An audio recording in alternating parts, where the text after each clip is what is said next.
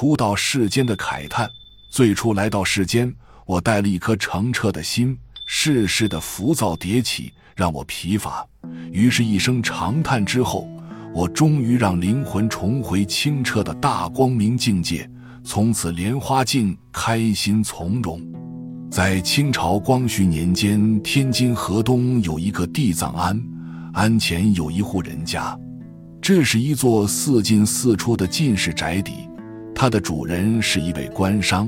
名字叫李时珍，曾是同治年间的进士，官任吏部主事，也因此使李家在当地的声名更加显赫了。但是，他为官不久，便辞官返乡了，开始经商。他在晚年的时候虔诚拜佛，为人宽厚，乐善好施，被人称为李善人。这就是我的父亲。我是光绪六年年，在这个平和良善的家庭中出生的。生我时，我的母亲只有二十岁，而我父亲已经六十八岁了。这是因为我是父亲的小妾生的。也正是如此，虽然父亲很疼爱我，但是在那时的官宦人家，妾的地位很卑微。我作为庶子，身份也就无法与我的同父异母的哥哥相比。从小就感受到这种不公平待遇给我带来的压抑感，然而只能是忍受着。也许这就为我今后出家埋下了伏笔。在我五岁那年，父亲因病去世了，没有了父亲的庇护和依靠，我与母亲的处境很是困难。看着母亲一天到晚低眉顺眼、谨小慎微的度日，我的内心感到很难受。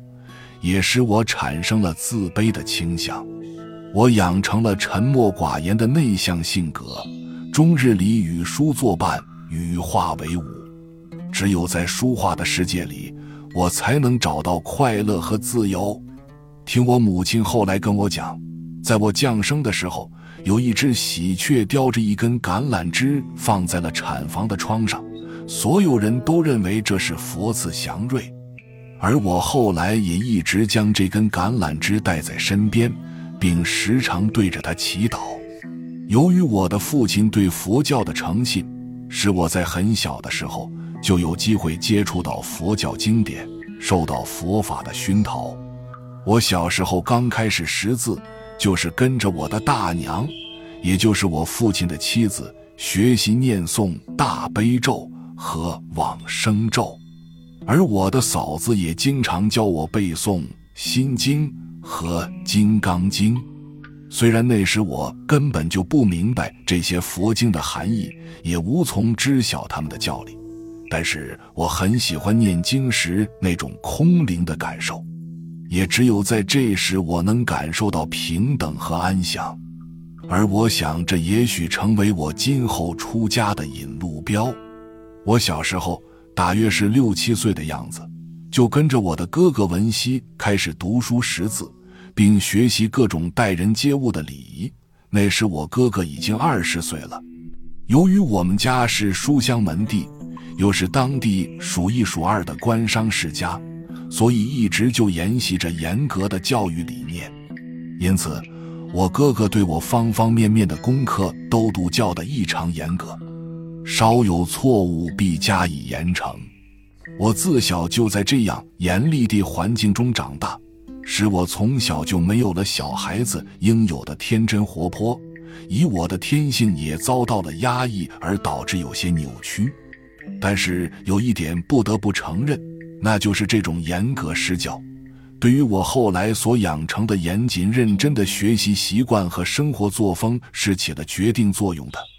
而我后来的一切成就几乎都是得益于此，也由此我真心的感激我的哥哥。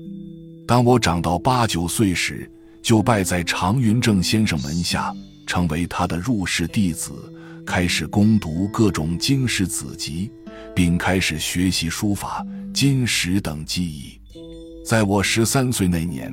天津的名士赵又梅先生和唐静言先生开始教我填词和书法，使我在诗词书画方面得到了很大的提高，功力也较以前深厚了。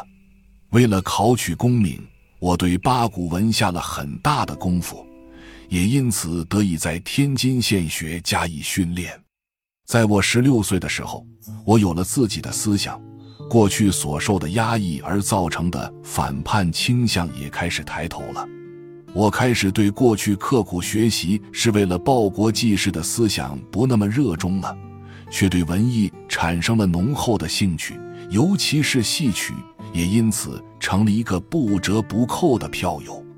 在此期间，我结识过一个叫杨翠喜的艺人，我经常去听他唱戏。并送她回家，只可惜后来她被官家包养，再后来又嫁给一个商人做了妾。由此后，我也有些惆怅。而那时我哥哥已经是天津一位有名的中医大师了，但是有一点我很不喜欢，就是他为人比较势利，攀权以贵，嫌贫爱富。我曾经把我的看法向他说起，他不接受，并指责我有如祖训，不务正业。无法，我只有与其背道而驰了。从行动上表示我的不满，对贫贱低微的人我礼敬有加，对富贵高傲的人我不理不睬，对小动物我关怀备至，对人我却不冷不热。在别人眼里，我成为了一个怪人，不可理喻。不过对此我倒是无所谓的。这可能是我日后看破红尘、出家为僧的决定因素。